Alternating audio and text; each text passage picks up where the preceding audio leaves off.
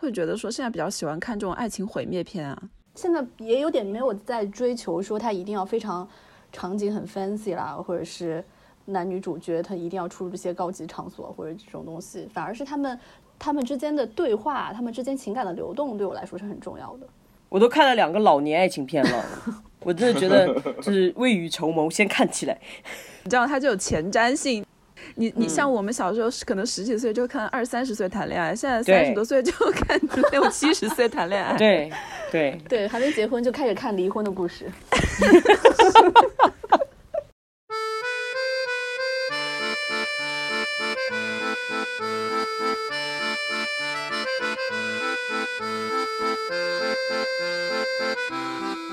Hello，大家好，今天是二零二零年七月二十六日星期日，我是周周，我在柏林。今天跟我一起主持节目的仍然是我们的 River。那除了我们两个以外，还有另外两个老朋友，一个是之前出现过的娱乐圈的青年才俊，前沪上名妓满堂，以及另外一位朋友是晃老师。晃老师是从事电影研究很多年了，如果就是从我们。最最开始认识的时候说起的话，应该是有二十多年了吧？我觉得这是一档暴露年龄的节目哎，我以后要考虑要不要来。我们一直都是这样子的。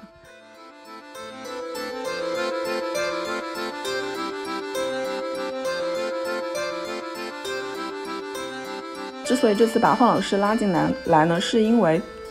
最近我自己就遇到了很多事情，然后让我越来越感受到为什么现在好看的爱情电影越来越少了。我不知道你们有没有这样的感受？有有啊，嗯，我可以问一下，你最近看过的印象深刻的爱情电影，能不能说一下？印象深刻不一定是很好，也可能很坏。最近看的一部好像真的还蛮久的，就是如果是院线电影的话，应该是去年的那个《最好的我们》，不知道你们知不知道这个电影？是陈飞宇主演的。知道。对，陈飞宇的剧版是不是刘昊然演的？对对对对，因为这个片子正好是我朋友一个公司他们做的，而且是全程在武汉取景的，所以我当时就去电影院看了一下。嗯，如果是非院线电影呢，可能更早了。然后我回忆了一下，应该是《爱乐之城》。哇哦，二零一六年，真的是有点早。那满堂呢？我可能最近看的是《地久天长》，但是它算爱情片吗？它算爱情片吗？连你自己也打一个问号。对，然后，但是我有看过一个片子，但我没有去电影院看了，是电院线电影，就是那个什么比悲伤更悲伤的事。哦，那个我也看了，因为是就是就基于学习的需求，就想说哈，怎么最近这么火，就去看了一下。哦，有学到有学到什么吗？就觉得以前是套路，现在是套路加套路。哎，可是你去看的时候，你的同场看电影的人有哭吗？我没有去电影院看的，我就怕那个就是那个气氛很怪，我就是在家里面看的。但是我也有就是就是就快要哭了，因为他那个情节就是 不是他就是那个情节就是硬就跟喜有些喜剧片硬挠着你笑一样的呀，他就是设置的那个就是你的生理哭点。哦。我是跟我同事一起去有一次出差的途中，然后那个地方是真的没有什么其他好看的电影，然后我们就真的随便进了一场，就是这个比悲伤更悲伤的事。嗯，然后我跟我同事就从头看到尾，就发现周围所有人都在哭，然后我们俩就面面相觑，就不知道大家哭的点是什么东西。比悲伤更悲伤的是，是你看完这个都不哭，完全不哭啊！我当时跟我同事两个人看完之后面面相觑，我们就说大家在哭什么，就真的不懂啊！就看完之后就觉得很生气啊，到底在说什么？很套路。对啊，当时还小火了一阵子，是不是？是他们还挣了很多钱呢。对，那 River 呢？我最近一部看的应该不算院线电影，应该是真心半解吧，《The Half of It》。啊，就是对那个还有点小清新，是不是？你对，也也是那种校园小清新爱情电影吧。确实也很久很久没有看到这种小清新的校园题材的爱情片了，而且那几个主角都其实蛮讨喜的。嗯，就尤其是那个华裔的那个女主角嘛。然后我就觉得她，我后来有去查她那个本人嘛，我就发现她本人其实跟那个剧里面是完全不一样的。她本人是一个很阳光，很就是全身都是那种有腹肌啊，就是那种就是很很惹人喜欢的一个。华裔少女，但她在电影里面就表现的是完全是另另外一副样子嘛，就是觉得印象还挺深的。嗯，你呢？我说老实话，就是我最近看的印象深刻的这部电影，就是因为看了这部电影，才让我心里由衷的感叹说，是不是现在好的爱情片都已经没有了？什么电影？是一个德国电影，你不觉得听起来德国人拍爱情片就呃，感觉不会很感人。对他现在在各大影院正在热映哦，到处都是贴的海报，叫温蒂尼，然后就叫温蒂尼，翻译成中文，然后是一个现在还挺红的一个德国导演，佩措尔德导演的，嗯，就全程都很冷，嗯，非常冷，灰灰的按那个调子，然后就是从女主跟男主相识相恋到最后分开，然后神秘失踪这些，我就完全感受不到爱意。那感受到是什么？感受到了就是生命的无常，有一个人突然出现在你生命中，然后又消失了，就是这样子。嗯，所以可能它的卖点也不是爱情吧，它是一个爱情片，但是应该也不是。OK，所以就会让我觉得说，天呐，我心中想象那种美好的、甜蜜的，你知道，就是阳光都非常灿烂的爱情片，我感觉已经好久好久没有看到过了，没有了，是不是？你们也会这样觉得？没有了。嗯，小就是有时候放松下来，想看一些就是那种充满正能量的，让人感到爱情美好的片子，然后就是翻半天也翻不太到。对啊，而且如果你想要感受到正能量，就是他们的这种叫 feel good 这种电影嘛，都不会是跟爱情有关的了。对，就是一些运动员。运动员。我是我是很爱看动画片，就是你说的那种。如果我要 feel good 的话，哎，对对，动画片是有。嗯那如果不论年代的话，你们心目中的能不能说出五部最佳爱情电影啊？五部其实我觉得还是蛮容易蛮容易说的，就是比如说像呃岩井俊二的情书，我觉得一定是排得上名字的，在我这里。然后还有包括像、呃王家卫的《花样年华》，嗯。然后还有呃娄烨的《苏州河》，嗯。嗯，这可能就是我觉得大家可能比较熟的。然后还有包括那个《一夜风流》，然后再一部想一下，我觉得还是选《泰坦尼克号》吧。我觉得因为它可能会更有代表性。Sorry，和我一部都不重合。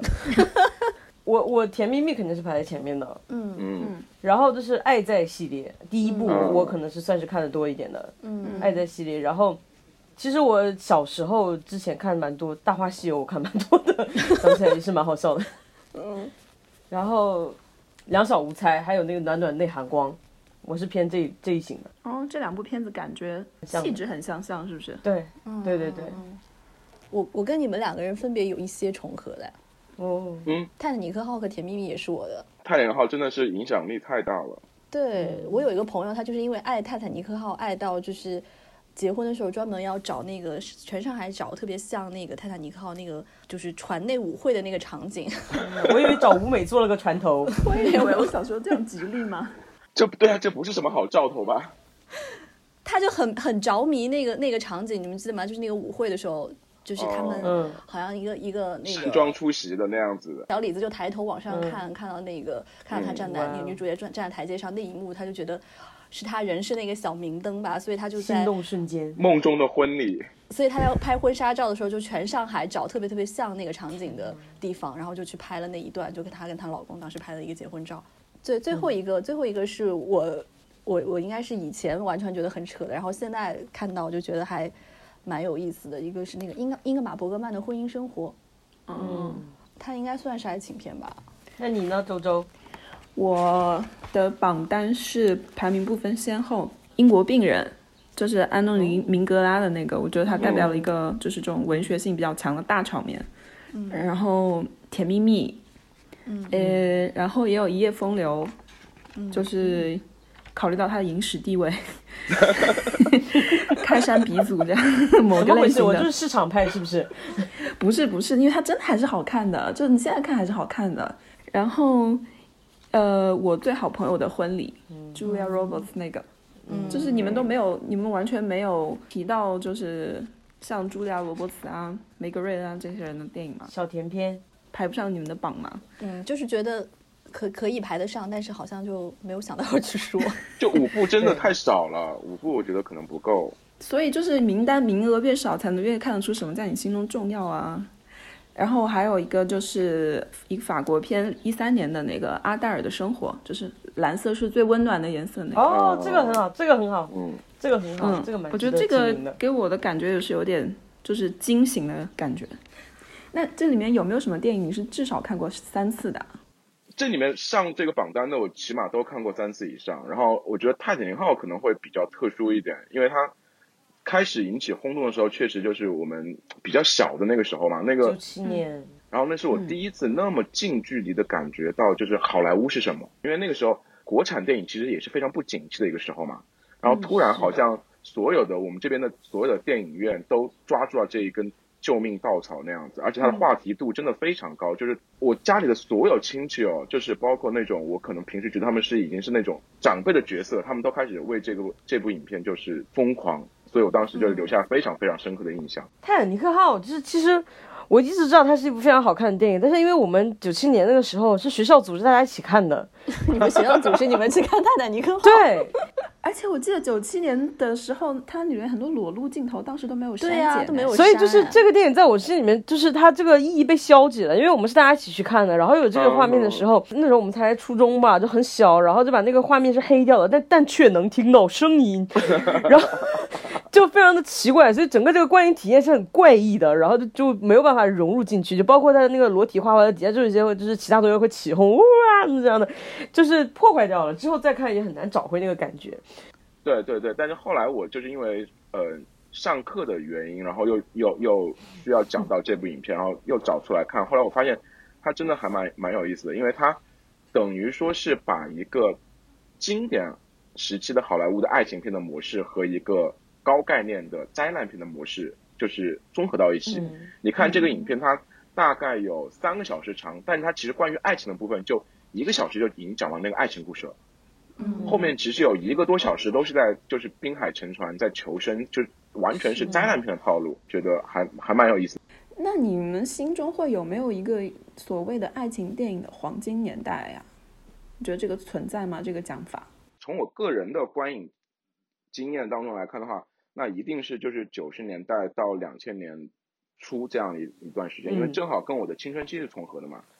对，我我也同意，就是黄老师这个，因为我们几个年纪也没差太多，大概是我们青春期看最多的时候，就是那个时候。爱情片肯定是青春期的时候你会最有渴望，或者是你最想要接触的类型嘛。药效最强的，对对对对对。然后你过了那个时时间，你可能就是你对这个也不太感冒了。所以我自己如果去去判定的话，我会觉得是九十年代中后期到两千年中期这样子一个时这样一个时间。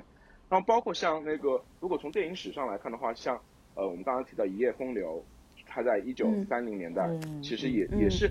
后来你你去看一看，包括那个香港的，就是六十年代的那个。爱情电影其实也是有一个高潮的，就是比如像当时拍了很多南北河系列，就是也是模仿那种神经喜剧嘛，就是模仿这种一夜风流这种类型嘛。它在六十年代其实也是有一个很好的市场的。所以后来我想想，它可能爱情电影的那个黄金时代，可能还是跟那个社会整个的那个观念的变化，它肯定是相对来说是吻合的。不管是因为大萧条、经济的衰退的影响。还是因为啊，可能是有经济那个发展的那个影响，然后它会引起很多观念上的一些碰撞，这样子我觉得可能会引起那个爱情片的一个井喷。我我自己因为本身是个人审美偏好，都可能看，就特别是九十年代那个 chick flick 会比较多，对我个人影响也比较大，诺丁山嘛这些。好可贵，现在好想找这样的片子看，是不是？但是我有发现，就是这样的爱情故事或者是爱情片里面的这样的情节，好像一般都是发生在城市，或者是大城市，甚至是国际大都市。我不知道你们有没有这样的感受？最爱，哦，多农村呢？然后还有，那你可能因为我前几年有就是是是跑院就是跑院线的嘛，然后有一些小的片子也有看到过，就是。呃，全霍建起的卵呀，还有全林有一个陌生也是，就是讲那种就是蛮日常的夫妇，也也就是小县城的那种的。包括很多欧洲电影，它也不一定就是发生在爱大城市啊，像比如说侯麦的啊那个四季的故事，你给他一片海滩，对吧？给他一个什么咖随便一个咖啡馆，他就可以就是把爱情故事给你演绎出来。嗯，不是把爱情跟城市结合的非常紧密，或者开始变成一个点，我觉得可能。还是从好莱坞开始，印象当中是商业片都会在大城市，可能会是会是从《罗马假日》啊，就他会非常典型的把那个他对那个罗马永远是罗马嘛，他就会把那个爱情就定义在那个罗马上，嗯嗯，所以这个可能会使得那个城市变成那个爱情魅力的一个资本。嗯，乌迪艾伦的一些，对对对，然后包括像那个东亚这边的，像《东京爱情故事》，小时代，对不对？这 但是我觉得你就是看它是票房成绩好一点的，基本上都是在大城市的或者在城市的。不不不，《暮光之城》也是发生在荒野。我会觉得，好，我换一个说法，我觉得可能好像爱情就是在电影里面的爱情，大多发生在中产阶级之间。嗯，他侯麦不就是以拍中产阶级闻名的嘛？婚姻生活，对吧？这种最最最经典的，我觉得都是中产阶级之间的。或者你能是举一些穷人之间的爱情，《星桥恋人》，但是哇，《星桥恋人》真的，其 其中一个人也是很很有钱的呀。是是是，对对，女主角是超有钱。对啊，我就感觉想说，嗯，为什么好像穷人之间就爱情不值得被拍成电影？对，只能值得拍成乡村爱情故事。越来越聚焦到城市作为故事发生地，或者是将中产人群推出来，主要也是因为他们是目标的观影人群嘛。尤其是说，当我们讨讨论到它是商业片或者是一个类型电影的话，它一定是就是以那个受众的划分是非常明确的嘛。那你肯定首先的是瞄准的城市中产。还是说啊，准中产，嗯，他一定是以这样的一些观众作为他的一个目标目目标观众的，所以他肯定会更多更愿意去讲述这样子一一类人的一个故事，包括和现在整个的那个消费主义和那个资本的介入都有关系啊。你只有发生在城市，它才有可能，比如说有品牌的合作，对吧？这是很现实的呀。是是，就是这个，就是你如果要上院线要卖钱的话，它就会涉及到这个问题。包括就是你看之前也有一些，呃，一度出现一度青春片嘛，那个青春片里面就有很多的，就是都是爱情故事嘛。它里面就是涉及到那些人，他的背景其实跟很多在一线城市看电影的这些人是一样，他是从小县城然后跑到一线城市来，嗯，是这样的一个背景，他是他是有这样的贴近性。而且不是现在也是有有很多批评的声音说，现在中国的不管是青春片也好，还是爱情片也好，越来越。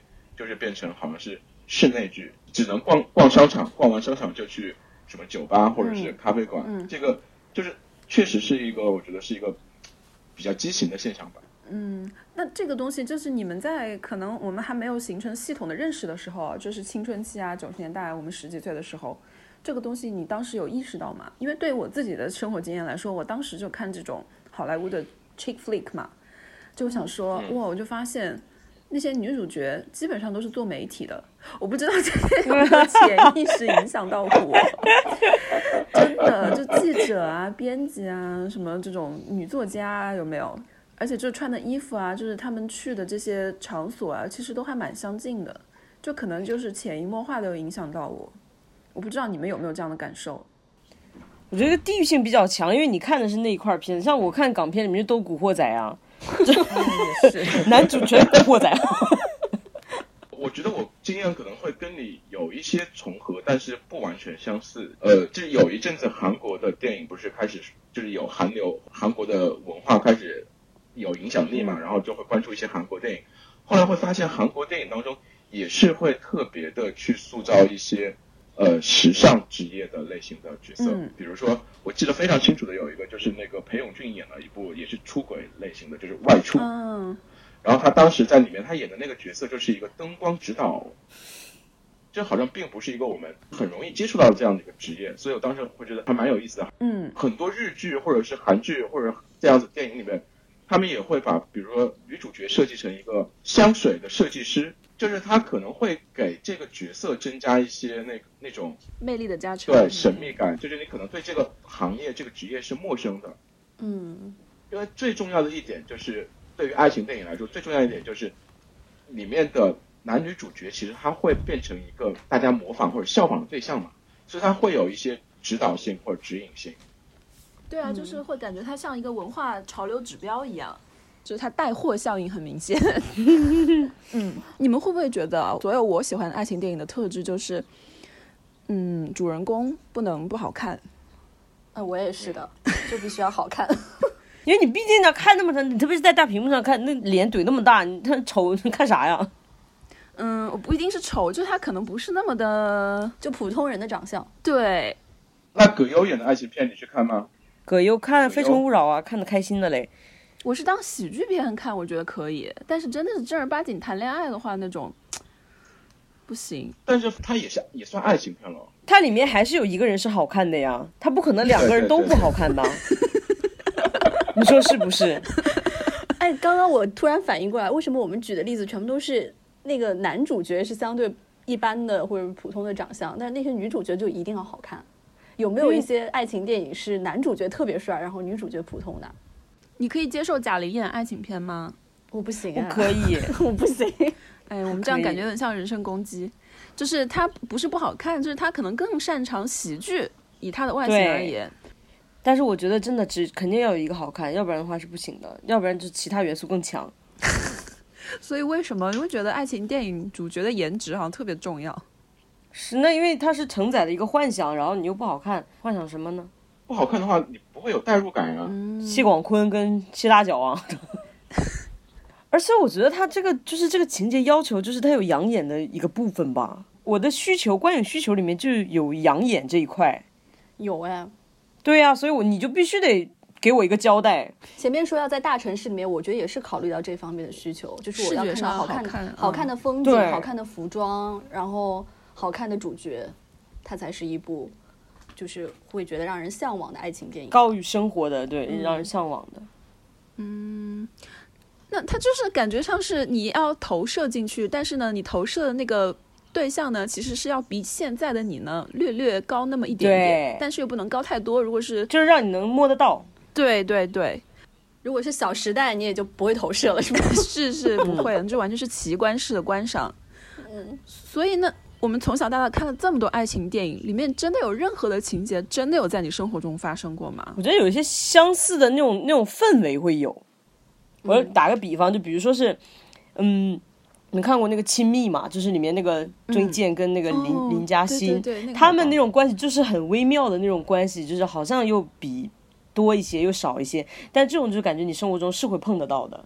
嗯我有一个很扯的一个经历，就是我也是过去有一段经历，就是当时跟一个男生就是要在一起不在一起的一段时间嘛。我们好像有一天就坐在那个黄浦江边，然后后来那个男生我们俩就面就是两边坐着嘛，就坐在一条椅子上，但他给我发了微信。然后发微信就说我们约定以后每某一年呃就每年的某一天就要去我们当时可能一起去过的一个地方吧，就大概意思是说我们不要在一起，但是我们要在某一年的某一天，就每一年的某一天都要去同一同样一个地方。但是最狗血的这个事情就是完全不像电影的，就是这件事情之后，我们两个人分别很快的有了各自的男女朋友，后来大家就再也没有联系过这件事情。就是可能是年轻时候一时兴起的那种那种向往那种模仿吧。我以前就会营造一些戏，对，安妮海瑟薇当时不是演过一个一天嘛，One Day 嘛，嗯嗯，就是他当他们当时男女主角也是在某一年的一天会回到学校，还是回到哪里，他们两个人就会度过一天嘛。当时我觉得可能他在他脑子里面也是这样一个场景，但是后面就是完全很现实、很生活的就就完全没有了。哇哦，让我想到了一首古早的歌曲《现代爱情故事》。我有碰到过，就是那种就是和很久以前的恋人，然后在街上碰到的这种情况，就是和电影里面相近的那种，就是大家相敬如宾，好像又有一点想知道对方在干嘛，就是这种情况，但是很快的寒暄完就走了。哇，这个好有电影感哦。对甜蜜蜜的结尾嘛。对，真的。哦，那我好像也有一次在路上碰到，但是当时我就可能没洗头，然后很 庆幸自己戴了口罩，然后就飞速的离开了。我是觉得这种爱情电影的情节发生在现实生活中，你总是会有一些很现实的问题需要去担心。我之前有一个，就是小时候，就是小时候想有一个这样像爱情电影一样浪漫的呃恋爱，然后就会自己搞一些小情节，然后真的非常的尴尬，就是那个没有 BGM，然后没有慢动作的情况下，那些情节就非常的尴尬，就是很慌乱，就是对啊，我当时就是弄了一瓶香水，想说我要制造一个你知道难忘的香水之夜，然后就把往空中撒撒香水，让他走过这条路，从闭着眼睛。结果就是香水瓶都打不开，然后泼出来之后又没有办法形成那种雾化的喷雾，然后就啪就一会儿好像他什么，就是感觉什么东西泼到他脸上的感觉，然后结果把人家弄瞎。感觉以为是硫酸什么，就是整个非常可笑，而且整个人也很慌乱，不知道在干什么，就最后想说算了算了算了算了，就这样吧。就我有时候会觉得爱情电影真的是有一些哦，可能太过浪漫的，我建议是小朋友看，可能要经要有家长的指导。是 就是看的时候说，嗯，这不是真的，这不是真的。小朋友不会去理睬，不会去听你家长指导呀。他为什么要听你？就是对他的幻想的一个破灭呢？就爱情电影其实很很多时候，不管我们刚才聊的，就是可能是对于什么职业的向往，或者他们呃一些桥段的一些模仿。嗯，其实爱情电影确实是会有一些实用性，但是我觉得不一样的就是就是什么？刚刚听下来就是爱情电影，包括其他电影，它其实都是会有 NG 的，它不是一一次过嘛。我们可能会有把把很多场景，所有的场景都准备好，然后再、嗯再去呈现到那那个荧幕之上。但是当我们回到现实生活当当当中的时候，只能一次过呀。我我觉得它影响蛮大，就是小时候你你没有真的有爱情的时候，你会觉得那个电影里面的那个是比较可参考的一个东西，就像你说的，但是你也不知道它的实操性啊。所以，比如说你电影里面有很多就是之前那种套路，就是男主角会比较包容女主角，或者是或就是他自己要要多承担一些啊，或者类似于这样子的话，就是会对我有这样的，我就会觉得说，那我可能也是相对应是这个角色，那我就应该这样子。但其实不是每个人都是电影里面的人，你每个人都是不一样的。嗯，但是这个就是要靠你自己在生活中，然后再慢慢的纠正这个观念，然后找到适合自己的那个方式。我们现在是不是都比较喜欢，包括 River 的那个婚姻生活，会觉得说现在比较喜欢看这种爱情毁灭片啊？现在也有点没有在追求说他一定要非常场景很 fancy 啦，或者是男女主角他一定要出入一些高级场所或者这种东西，反而是他们、他们之间的对话，他们之间情感的流动，对我来说是很重要的。嗯嗯，对，我都看了两个老年爱情片了，我真的觉得就是未雨绸缪，先看起来。对，但这就是还是黄老师刚刚说的，它还是有指导意义的，这样它就有前瞻性。你你像我们小时候是可能十几岁就看二三十岁谈恋爱，现在三十多岁就看六七十岁谈恋爱。对对，对，还没结婚就开始看离婚的故事。我昨天有在那个网上搜索关于这个问题的时候，就是搜到两个嗯关于这个爱情片有提两个问题，我觉得他们是互相作答的。就第一个问题是说，为什么我每次看完爱情片就会讨厌我的男朋友更多一点，就更讨厌我的男朋友一点。然后下第二个问题就是为什么一般的男性都不喜欢看爱情片？我就感觉这两个问题就是互相作答。那你是你有知道有什么男生会喜欢看爱情片吗？就是像黄老师这种出于学术研究目的的不算。我不知道，但是我大学的时候，男生同学都在就是追《蓝色生死恋》你的那些理工男吗？理工男同学，因为我想他们也是在青春期，他们也在憧憬，就是对爱情的憧憬，所以，但是我觉得他们长大了就不会喜欢看了。那 River 呢？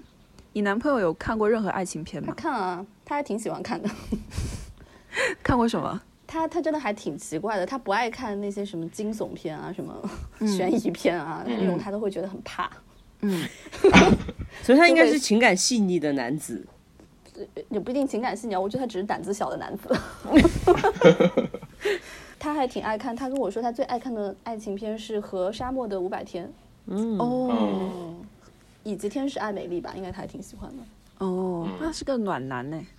对，我之所以问这个问题，就是因为我前期 上周其实我跟我男朋友几乎要吵起来，就是他居然就跟我丢出来一句，他说：“你知道二十一世纪最美好的事情是什么吗？”我说：“什么？”他说：“就是我们再也不需要看那种浪漫轻喜剧了。冒犯到，有被冒犯到。”真的。然后他说：“诺丁山就是一坨屎。”他原话真的是这样说的，我当时是火冒三丈，就感觉人格都受到了污蔑，你知道吗？受到了侮辱。但是呢，他他这样说，可是我又发现，不知道你知不知道，就是大概十年前有一部很火的美剧叫呃《老爸老妈的浪漫史》（How I Met Your Mother），、嗯，然后我发现他是这个剧的忠实粉丝，就是到现在我们可能晚上在家没事的时候，还一直反复看，就把它重看了一遍。现在又看到第五季、第六季了。然后我昨天就突然想到跟他说，我说这个《How I Met Your Mother》的整个故事不就是一个浪漫轻喜剧吗？只是它是男版的而已。拍了那么多季，就是说这个男的怎么找到了天选之女，嗯，就是一个非常老套的情节。然后他想了一下，就是说，哦，好像是的哦。所以我觉得有可能很多男生啊，你要是你问他喜不喜欢看，他可能有点羞于承认，因为他觉得这是娘兮兮的。嗯，就包括他们有一个玩笑，就是这边约会就会说，哦，这个男的对你好不好，就会说直接提问说他愿不愿意陪你一起看那个恋恋笔记本，就是 notebook 那，就就会直接以这个为做一个标准，就是说这个男的如果愿意陪你看 notebook，那他就是一个值得嫁的人。天哪，这电影其实蛮好看的。我打包票，如果你去问任何一个直男，我觉得不会有直男觉得这个电影好看。我觉得我比较同意周周刚刚的说法，其实他们是喜欢看的，只是他们迫于自己的尊严，就是不愿意承认自己喜欢看。但你如果硬拉他们看的话，他们是就是一边嫌弃一边会非常 enjoy 的看下去。对啊，因为你真的问说哪个男的，就算呃 River，你现在问你男朋友说你爱看爱情片吗？我觉得他可能也有点不太。对你如果问他说爱情片跟动作片你想看哪个，他肯定会说动作片。他可能想看爱情动作片。谈到性别的问题，一个爱情电影的导演是男导演还是女导演？你们看得出这个差别差别吗？我觉得我能看出来啊。比如说，但是就是我讲的有点粗俗，就是我觉得他有点磨磨唧唧的，可能就是女导演拍的。肯定还是会有差别的，就是对于女性的描绘，或者是对于女性关系，包括她的那个女性友谊的那个描绘。女导演和那个男导演肯定是不一样的，我觉得。我是因为前段时间看了那个小妇人最新版的那个小妇人，嗯，就是那个也是一个女导演嘛，Greta Gerwig。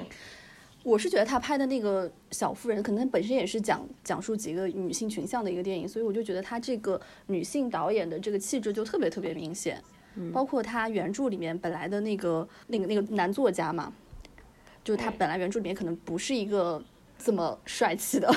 那他的电影里面就是一个非常非常非常帅的男演员演的，然后所以我觉得这这些可能就是一些女性电影导演才会有的。还有另外他那个结局也是的，他就让那个呃 s a r s Ronan 演的那个角色，他就最后还是继续去那个那个，即使他遇到了爱情，他最后还是一直去坚持他的那个写作事业。其实跟那个原著里面也是有点不同的嘛。嗯，对，这个我是觉得是女性女性导演，她会更加可能是会更加去。有在描写女性本身的一个成长，或者我觉得男导演可能本身就不会选择《Little Woman》这种题材吧。嗯，他想拍这么好的制作，谁不想拍啊？但是这个制作方肯定不会把这部电影放到一个男导演手中，我感觉会饱受质疑跟批评。在现在这个风向潮流之下，对吧？嗯嗯。所以我就是引到我们下一个问题，就是会不会觉得现在的，至少是近十年、十五年来的现在爱情电影变得越来越。女性主义，比如说你说的《Little Women》，它可能放在十年前拍，不会是拍成现在这个样子。就是女性的戏份以及关于她自身成长的这一部分都会更多。就是说，她就是比如说，她以前可能是说谈恋爱，她可能会更多关注说这个人对我好不好，我们两个相处怎么怎么样。但很多时候现在是，她是会关注到说这个事情在我的人生中是一个什么样的一一个一个角色，就是我会因为其他的事情而抛弃这段感情，好像蛮多有这样的情节的。嗯。而且观众好像更加想看到这些东西。对，就是我不想看到一个女的为了一个男的放弃了我自己的写作事业或者我个人的事业，我反而愿意看到这个女的还坚持自己的写作事业，然后舍弃掉自己的感情。大家好像更想看到这些女性的个人成长故事。但是我不知道，我总是觉得好像少了点什么，感觉它叙事的主题更加变成了一个一个女的怎么重新发现自己，而不是说一个爱情它是怎么产生、怎么继续的。它不是一个纯讲这个感情的事情，它就是他把它当成说这个女的成长过程当中一定会经历的一个一个一个步骤一个事情，然后她是怎么去处理它，是这样的一个一个逻辑，好像。嗯，对啊，但是你说爱情难道它就是只是一个人的成长吗？我觉得自己的感受是，它之所以好看，是因为它是两个人的一个互动嘛，就是你不知道接下来会发生什么，你也不知道就是你这个球发出去，对方接不接得到，会不会再返回来给你。可是，如果你心中一直在想说，哎，我的球技怎么怎么样？哎，我这个球发的好不好？你就会觉得少了点意思，就太多的自我审视。包括我会觉得，现在爱情电影的一个变化，就是好像爱情的部分确实是越来越少，甚至有对，甚至有点就是退到副线的位置了。然后反而好像在很多爱情电影当中，会更强调友谊的重要性。小时代吗？对，朋友，他他可能会把朋友的位置又提升到，甚至比恋人更高一点。真心半解是吗？对，真心半解也是这样的。嗯，我是觉得现实生活中已经不容许大家存在那种可以失控的感情了。是你这个成本太高了嘛。包括你们去去可能跟现在年轻人去接触，你们也会发现，好像他们现在觉得去谈恋爱或者是去不划算追求一个轰轰烈烈的爱情，好像没有那对他们来么重要说。没有那么大的兴趣，或者没有那么大的吸引力了。对啊，他们会回你，就是说是是剧不好看还是爱豆不好追啊？就是对对对对所以我我也觉得可能这个是带来我们今天爱情电影变化的一个非常重，也是一个非常重要的原因。对，而且嗯他们现在年轻的一代，他们看这种，比如说我们当年当时看的很多爱情电影，其实很多都是关于婚外情的嘛，或者是呃 情感关系之外生发的另外的感情嘛。但是这种情感在现在的很多小朋友看来，可能都是三观不正的，他们很容易就会去批判这种可能在道德上不是那么完美、有瑕疵的感情。嗯，嗯，就变得更保守了嘛。前段时间不是微博上还有说七零后和八零后劝，呃劝九零后要更加开放一点嘛。嗯，对嗯对嗯，包括包括反映到现在的爱情电影里里面也是这样子的，就是我感觉现在的那种接吻、亲密的镜头也越来越少了。华语电影吗？不管是华语还是好莱坞，我觉得我以前看那种爱情电影，我觉得很容易脸红心跳。那是你自己的，不不不，现在我觉得你如果像想要看到一些更亲密一点的镜头，你得在其他的类型的电影里面去找，比如说呃同志类类的电影里面。嗯，反而主流的爱情电影它不去不去怎么展现这些东西，但是我觉得这一部分对于爱情还是重要的。嗯我觉得你们刚刚说到，就是说国内现在可能就是越来越保守了对感情的态度，但我觉得另外一方面好像跟我们现在的这种快餐的约会文化也有关，就整个全球都是这种进入这种趋势嘛，就来得快去得也快。嗯就是我不是说爱情不重要，但是它的那个消费的速度变快了。它产生的速度，然后消亡的速度都变快了，好像就不值得大家去真的花那么多，至少九十分钟到一百二十分钟去看一个爱情故事的发生。因为就感觉它发生在嗯我们每天的日常生活中，就是觉得把爱情的这个神话有点破除掉了。嗯，嗯，他就没有少掉了那个试探的过程。我觉得爱情的神话不一定非要是打破的东西，就它其实爱情是，就像我们刚刚前面讨论，它非常丰富，它里面包含了很多的面向，既有啊两个人之间的那种交流、直接的冲撞，也有你通过另外一半作为一个媒介，作为一个镜镜像，然后你对自己的审视。我觉得这个其实是有点是爱情的本质，或者是爱情电影，或者是爱情关系，它会吸引人的地方。但是我觉得现在的年轻人，或者是现在的我们的整个大的文化环境，可能就是变成了这种对于这种差异性的保留可能会更少一点。我们现在更多强调的是自己，强调的是而且是一个怎么样做一个更好的自己，嗯，对不对？就是所有的不管是爱情电影，还是好好像很多对于自我的青春的探索的那那种影片，就是我要成为一个更好的我自己。但是这个时候你没有借助他人，没有借助一个媒介，你怎么样子去嗯标定你自己呢？所以我觉得这个可能是是今天整个爱情电影，我觉得不那么好看，或者它在发生变化的一个比较重要的一个原因吧。就是刚刚范老师有说到，我觉得有点感触特别深，就是这个我们对爱情的理解这么多年来其实是一直有变化的，就是一代人嗯一代人。但是呢，这个爱情电影的表达，它其实是跟这个息息相关的，就是可能像那个呃，莎莉遇到哈利，哈利遇到莎莉，它就是当时就是正好反映了那一代的八十年代那一代美国人他们怎么面对的那种约会文化，包括跟友情，就是你你有有可能是朋友，有可能是恋人这样的关系。但是到现在，我觉得爱情电影不可能没那么好看了，就好像是他在这个方面慢了一拍，没有能找到一个合适的在商业上很成功的一个叙叙事的方法，就输给了喜剧片，甚至输给了这种漫威英雄片。是，我觉得一方面就还有一个就是说，比如说现在你说时下的这个爱情观，它真的适合被这样大肆的宣扬吗？比如说你说就是这种新时代的这些东西，那可能是如果你用电影去传播去记录的话，它可能并不是那么适合呀。比如说大家都是这种多元选择的这种状况，我觉得挺好的呀，你只要把它拍得好就可以啊。就是比如说我说的那个，嗯、阿黛尔的生活，他其实说的就是这样，两个人不知道怎么样就相遇了，然后就搞在一起，最后又因为我自己觉得这是因为阶级差异又分手了，对吧？然后各自嗯出轨啊这些，我觉得是很真实的，就是我们现在爱情就是这样子的。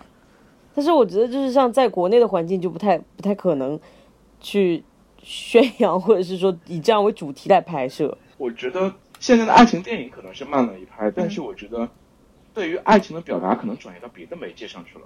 嗯嗯，综艺。比如对于综艺的是一个例子，嗯。嗯然后还有你你现在只要去随便看看抖音，你会发现抖音里面大量的都是爱情段子，对对可能对对，公司里面什么实习生，然后遇到了一个什么霸总啊，呃，也也不一定是霸道总裁了，然后可能是一个同部门的另外一个小哥哥，然后可能怎么样子去要他的微信，嗯或者是然后怎么样子两个发展出一段关系，嗯嗯就他可能会有不同的媒介去承载这个变化了。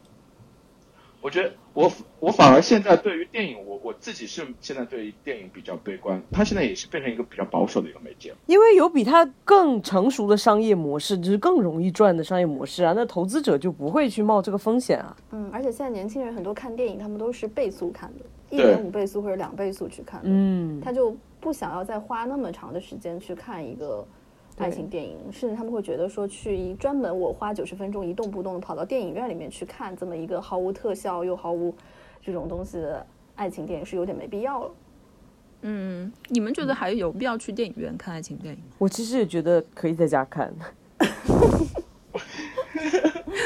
我基本上我这几年去院线看的电影片，我都是后悔不已，说早知道就在家看了。比如说你说那个什么后来的我们呢、你要是在家里面看，你可能觉得它就是普通，然后你就这样看看就好了。但是你要是在电影院里面看，你在它那个场景下，那有一些尴尬的地方，就真的非常尴尬，就是坐在那儿都觉得不舒服，就想啊我要走。对对，我想我想走，我就有这种感觉，就是反而他，我觉得他他可能他没有适应这个需求。我是真的，如果自己在家看这种，嗯、爱情电影的话，我有的时候是会忍不住快进的。真的，但然后然后我觉得现在就是影响到就是为什么现在的国产爱情片好像觉得没有那么好看，除了周周刚才说的那个，可能他抓不到那个主题之外，还有一个就是我觉得呃我们太倾向于那种流量明星了。所以是流量明星毁了爱情电影是吗？他们的演技无法让我们相信。这不是应该相反吗？因为其实好看的爱情片，它的那个主角的带流量应该很厉害才对。流量明星是不会演爱情片的，因为你剥夺了他想象的空间，就是相当于你无意中给他组了一个 CP，那就会有一堆粉丝上来骂。那你说刘德华在八十年代、九十年代何尝也不是一个流量明星呢？但是他就是会有那种巨星的感觉，就包括我们说到好莱坞电影或者是香港的九十年代的那种爱情片，我们说的那些《天若有情》啊什么那些甜蜜蜜，就是他其实跟这个演员的荧幕上的魅力非常相关。不是因为现在粉丝跟明星的关系不一样，因为以前的粉丝我我希望他多演这样的电影，让我有想象空间。但是我现在在私下什么，我微博什么都可以看到他，我根本他是我投出道的，我投他去跟别人谈恋爱，我图啥呀？嗯就你们自己私人觉得，因为现在我们我们刚刚也谈论了这么多爱情电影它的流变嘛，就是华老师也一直说到，帮我们总结了这么多，你会觉得现在爱情电影你要怎么样去定义爱情电影？会不会觉得变得越来越难了？就怎么样的一个电影算爱情电影？我就真的没法定义。嗯，像昨天你跟我说《喜宴》算爱情电影，我就真的有一点。喜宴不算吗？喜宴算吧，喜宴应该算吧，但它是伦理片，好像是对我如果感觉它更归类的话加像。是一个伦理片啊。因为就是这个烂番茄上的那个啊，他说的是影史最佳爱情片，《喜宴》还排在《诺丁山》之前呢。我之前还有把那个看到有人把《色戒》归归到爱情片当中去。现在都是类型之间没有办法有一个明确的界定，想看什么就得揉揉进去。就是你说爱情片，以前我们可能想到爱情片哦，讲的是嗯，就是爱情是怎么建成的，怎么样产生了爱情，嗯，或者是爱情怎么圆满的。但现在就变成了是爱情怎么破裂的，爱情怎么消失的，爱情怎么就是一场谎言。他只讲这一件事，也都算是很认真的爱情片了。嗯，就是其他的都是在讲别的事情，捎带讲一下爱情这样子。就是现在在市场上，呃，商业上比较成功的现在爱情电影，国际市场上其实都是它跟种族也有关系，就是比如说那个呃呃《Crazy Rich Asian 》。这种它票房特别好，对对对，就是也是要搭其他一起。就真的是老老实实的说谈恋爱的，可能真的就是不，就是你想看纯爱情的这种片，你现在只能去看同性恋的纯爱情片，是真的是的，因为你异性恋的都会被其他的议题插入，什么打断，只有在同性恋，因为同性恋这本身就是一个议题，所以它就可以一个比较安全的方式，一个完整的方式寄存在这个类型剧里面，这这个类型里面。对，类型的概念，我觉得现在越来越被标签的概念所取代了。嗯，嗯，比如我们现在去看网飞或者看流媒体平台，嗯，其实它会更多的是贴标签，嗯它可能不光光是爱情，或者是它还会有把演员的标签贴上，然后把什么其他的元素的标签也贴上。嗯，那么我们现在其实是通过越来越接近大数据或者数据化的方式去定位电影，所以可能跟跟传统的那种类型的经典的类型的划分也会有区别。嗯，而且我就是在想想说，其实爱情电影它它现在越来越少的话，有很大一部分其实是转到电视剧上呀。电视剧那些爱情剧巨多，而且可好看了，现在对呀、比电视好看多了。我跟你说，从韩剧就是你韩剧每一年都会有爆款呐、嗯而且它都是爱情加什么爱情加奇幻、爱情加穿越、爱情加悬疑、爱情加跨次元，什么这种巨牛逼，人真的写的，我天呐，你电影真的太难了。对，而且有现在有很多爱情电影都会觉得说，哎呀，如果拍成一部剧的话，可能就会好看很多。嗯，就是它有很多细节的东西可以展开，然后如果是一部电影的话，你总觉得就是有点隔靴搔痒，就是很多东西就已划划过去了。好，好，我觉得我们今天七七八八也聊了很多。然后呢，我自己是会觉得说，不管怎么样，反正大家对爱情的这个需求是根本就一点都没有减少的，它可能会变得更快了，但是呢，它的这个总量是不会变少的。所以我觉得，就是爱情电影，既然我们这个需求在，所以爱情电影就永远不会消亡。它只是可能现在就是跟我们的爱情观、跟我们的嗯爱情生活一样，可能被稀释了。嗯，但是不论怎么样，我们还是会继续热爱爱情电影，继续看下去。你热爱吧，我去看韩剧了。但你真的看一下韩剧了，它现在整个那个质感都很好。是吗？那就今天就先聊到这里。好的，各位老师专家，拜拜。再今生来。世我一时想不起。